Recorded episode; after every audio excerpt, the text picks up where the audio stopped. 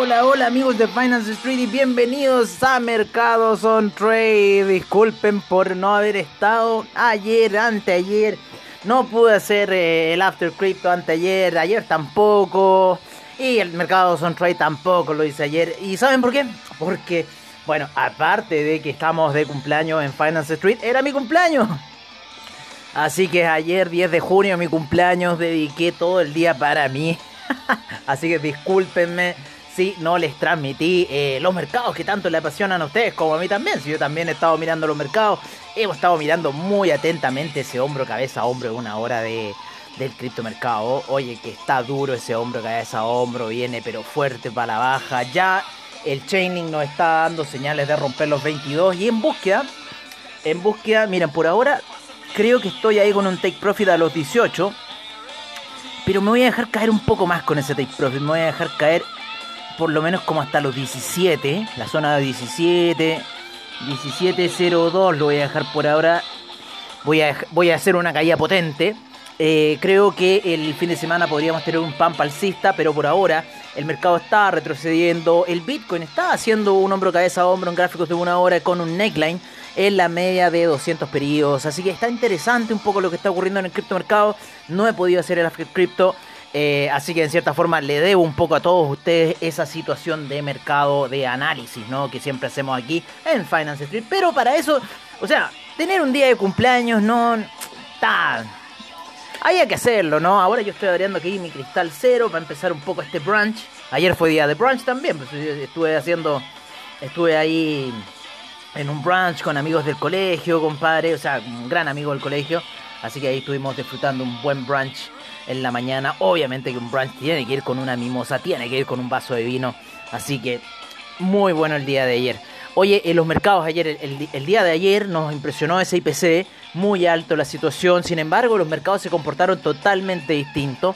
Habían unas velas bajistas, ¿no es cierto?, para lo que era el Nasdaq en gráficos daily, y sin embargo salió volando eh, no pudimos alcanzarlo, cada vez se nos aleja más un poco de la situación de los 10, 13.581 que tenemos esa venta.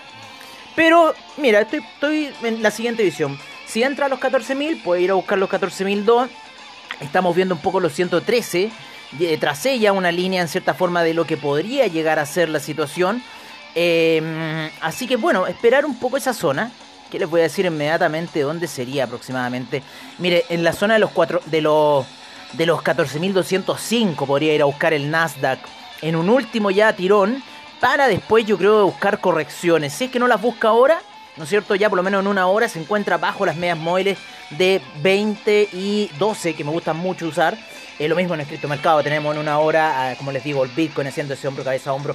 Mucha, mucha, mucha euforia fue el, día anterior por el Bitcoin cuando llegó a 30.000. Lo, eh, lo, bueno, lo que había dicho ya Bukele en la conferencia de Bitcoin y en cierta forma lo que sucedió ayer también en El Salvador, la aprobación por parte del Salvador para la utilización de Bitcoin como moneda de divisa. El Salvador es, una, un, es un lugar que ocupa mucho el el dólar norteamericano. Así que bueno, eh, hay muchas situaciones ahí que yo creo que las vamos a tener que comentar en el After Crypto hoy día en la noche.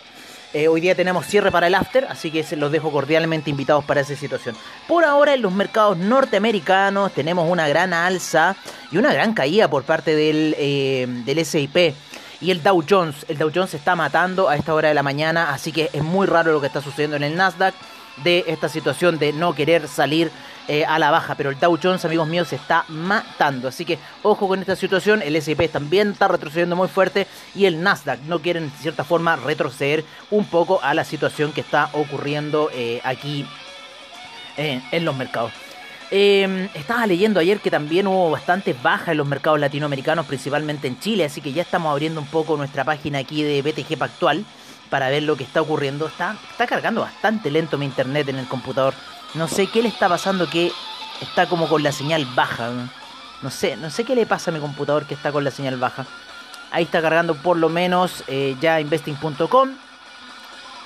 Vamos a ver qué está sucediendo un poco aquí con el internet. Así que voy a ir a ver inmediatamente esa situación de internet, a ver qué está pasando con el internet acá en la casa. A ver, lo vamos a correr para acá adentro. Y vamos a seguir reproduciendo nuestro programa. A ver, aquí tengo el internet. Estoy moviendo el wifi. Está penca la señal del wifi, no sé por qué. No sé por qué hoy día. Ahí, ahí recuperamos ya la señal, ahí volvió ya los mercados, pero me, me extraña por qué tuvimos tan mala señal hasta hace poco. Oye, eh, estoy viendo que tenemos en alzas, tenemos Santander, parece tuvo caídas. Eh, vamos a ver los detalles del IPSA. ¿Cómo se encuentra? No, el agua lo tenemos bastante bien. Itaú Corp, a Itaú Corp se nos cayó a 2.16. Habíamos comprado alto en 2.32 en él, todavía la tenemos alta en 45, está en 42. Así que así está un poco el mercado por esta hora de la mañana. Vamos a ver cómo están los detalles del IPSA. Tenemos un Merval cayendo menos 3.52% a esta hora. El índice en Lima 0.29% al alza. El IPSA 0.76%. El Bovespa 0, eh, menos 0.92%. El IPC de México 0.96 positivo. Un Dow Jones con menos 0.31%. Un Nasdaq 0.02%. Un SIP con menos 0.14%. Pero como les digo, gráficamente la situación del Dow Jones eh, está, está muy, muy, muy fuerte a la baja. Así que yo no sé qué están ahí tanto, tanto así como que, hoy sí, que estamos bien. Yo lo veo que está bastante mal la situación, por lo menos lo que se ve gráficamente. El SIP también está cayendo muy, muy fuerte. El Nasdaq todavía no asume esta situación. El Russell 2000 está subiendo un 0,41%. El VIX está negativo, menos 1,93%. Así que vamos a ver qué va a pasar un poco con el Dow Jones. Quizás estas cosas son esos rebotes que tiene, estas cosas medias locas que le gusta hacer. Y vamos a ver qué va a suceder en este caso. Eh, vamos a irnos con lo que ha pasado en Europa, ¿no es cierto? Eh, específicamente en Alemania, donde tenemos a un DAX con un 0,78% de alza, el FTSE inglés 0,65%, el CAC 0,83%, Eurostock 50 0,75%, el IBEX con un 0,78%, la Bolsa de Milán 0,31%, terminan cerrando la jornada para el día de hoy. Eh, la Bolsa Suiza con un 0,30% de alza, eh, la Bolsa Austríaca 0,47%, eh, tenemos al índice en Tel Aviv que no abrió el día de hoy y ayer registró un 0,31% de alza, eh, el Nikkei termina la sesión semi bajista con un menos 0.03%. Eh, tenemos a un índice australiano que subió 0.13%, 0.40% el índice neozelandés. Aquí en China ya la cosa se pinta más roja. Shanghai menos 0,58%. Shenzhen menos 0,62%. China 50 cae fuerte menos 1,05%.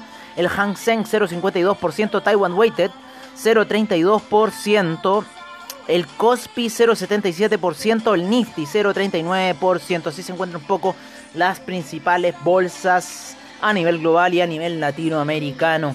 Nos vamos a ir un poco con los commodities a esta hora de la mañana para ver cómo se están moviendo. Vemos que el petróleo sube muy fuerte para el día de hoy, ya a niveles de 71,01 el BTI, en niveles de con un 1.02% de alza, el Brent en 72,80 con un 0.39%, el gas natural vuelve a subir fuerte el día de hoy, 4.67%, la gasolina, sin embargo, cae fuerte, un menos 1.45%.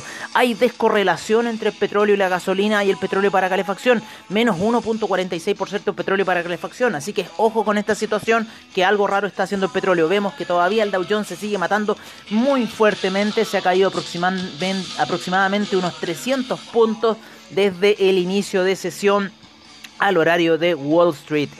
Em, tenemos el, etanol sin variaciones, la nafta con un 0.07% alcista, el propano 0.84%, el uranio 0.15% para el día de hoy. Recuerden que hoy día tenemos cierre para el after, así que ahí vamos a ver un poco los movimientos semanales y cuál es nuestra perspectiva. El oro cae fuertemente para el día de hoy, un menos 1.01% a a niveles de 1879.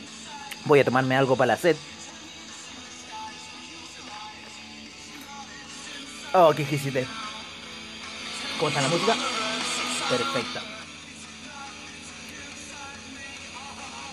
Oye, eh, en La Plata en 28,01 con un 0,16% de alza. Platino sigue cayendo menos 0,24% para el día de hoy. Vámonos con otros metales como el, cobre que sube 0,79% el día de hoy. Eh, a niveles de 4,53. El acero sube 0,04%. El carbón 0,42%. El hierro sin variaciones el cobalto sin variaciones, el níquel 0,84% el día de hoy, el aluminio menos 0,35%, el zinc un 1,27%, el paladio menos 0.04%, la soda cáustica sube un 1.10%, el hierro al 62%, un 0.58%, el rodio menos 1.84%. Así está un poco la cosa. Oye, impresionante la caída del Dow Jones. Impresionante lo que estoy viendo hoy día. Mucha tendencia bajista en el Dow Jones, por lo menos en una hora. Y el SIP también haciendo lo suyo, ya eh, cayendo fuerte. Así que Nasdaq algo va a hacer. Yo creo que si no lo hace ahora, lo va a hacer el lunes, porque no, no me gusta nada ese movimiento que está haciendo el Nasdaq. Vámonos con otros commodities en alimenticios, ¿no es cierto? Vámonos con la soya que cae fuerte, menos 2.51% a esta hora de la mañana, menos 1.02% para el trigo. Eh, cae fuerte también eh, el aceite de palma, cae fuerte. La lumbre también cae fuerte, menos 5,61%, menos 4% el aceite de palma, menos 4,84%. El queso 0,55%, el jugo de naranja cae muy muy fuerte, es menos 6.23%, el café menos 0,85%, la cocoa menos 1.13%, el arroz 0,54%, el azúcar menos 0,57%, eh, dije el café menos 0,85%, sigue cayendo ya rompiendo los 160. Y el maíz menos 2,86% para hoy día los alimenticios. Así que bastantes caídas en alimenticios. Vámonos un poco con las divisas para ver cómo han estado. Ayer se deben, se deben haber movido bastante, así que voy a poner un poco cómo está la pantalla con las divisas. El dólar index subiendo pero de una manera brutal. Brutal, me deja abajo esa, esa venta que le puse pero brutal rompiendo en 4 horas. Como les digo, cómo está rompiendo en 4 horas. Por eso está esta caída del Dow Jones, pues se está valorizando mucho el dólar index. Impresionante la valorización del dólar index, así que tiene que estar afectando al dólar peso de una manera increíble. El euro se tiene que estar matando. Claro, el euro matándose mal, pues amigos míos.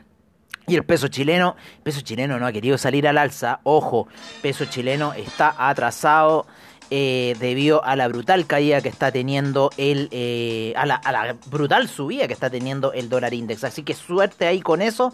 Eh, hay que analizarlo muy, muy, muy bien. Por ahora el euro en 1.209 y a punto de romper ya los 200.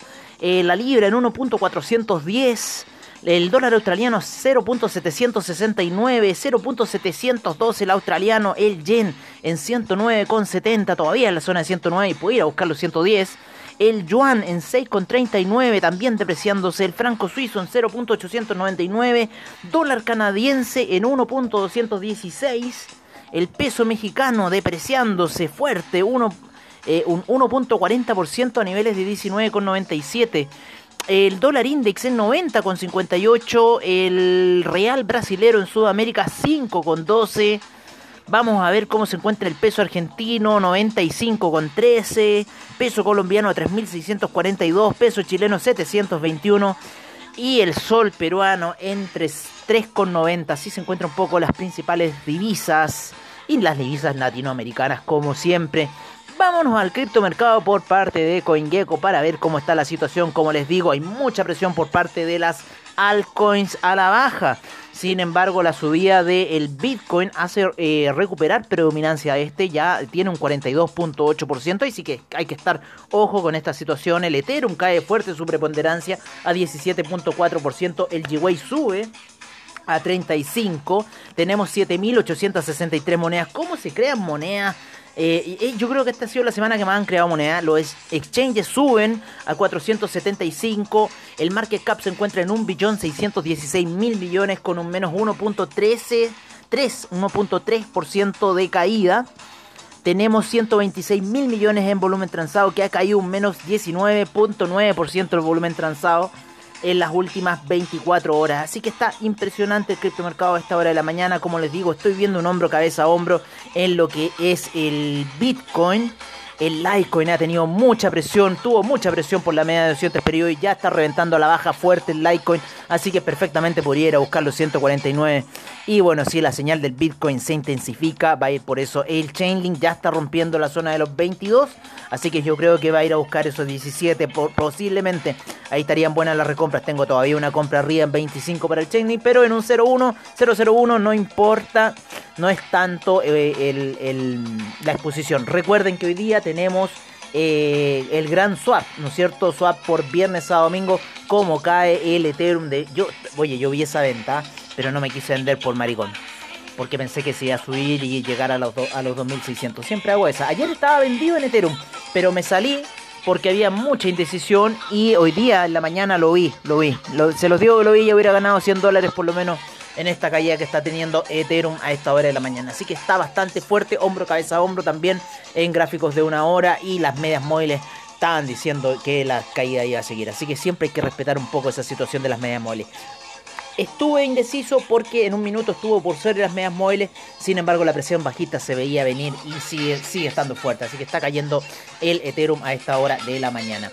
Em, vámonos con las cotizaciones 36.900 para el Bitcoin, el Ethereum 2412. Aunque está, está mala esta cotización porque el, Ethereum ya va en 2374.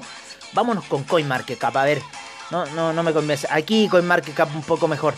36.663 para el Bitcoin, en 2.386 para el Ethereum, el Tether en un dólar, el Binance Coin en 354,17, Cardano en 1,48, el Dogecoin en 0.312, el Ripple 0.846, el USD Coin en un dólar, un dólar Polkadot 21,46, Uniswap 22,14, Litecoin 165,11, Bitcoin Cash 586,06. El Solana está cayendo bastante fuerte luego de esa alza bastante eh, buena que tuvo hace unos par de días atrás. A 37,14. El Chainlink en 22,11. Así se encuentran las principales 14 criptoactivos que tenemos. El, el, Internet Computer se ha caído bastante. El Internet Computer, después de estar en 100, ya va en 61. Es impresionante cómo está perdiendo terreno el Internet Computer a esta hora de la mañana. Así están un poco los mercados, amigos míos. Despido las mil disculpas de no haberlo avisado, pero bueno, era mi cumpleaños, así que tenía que disfrutar. Oye, gran caída que estamos viendo en, la, en las criptomercados en esta hora de la mañana.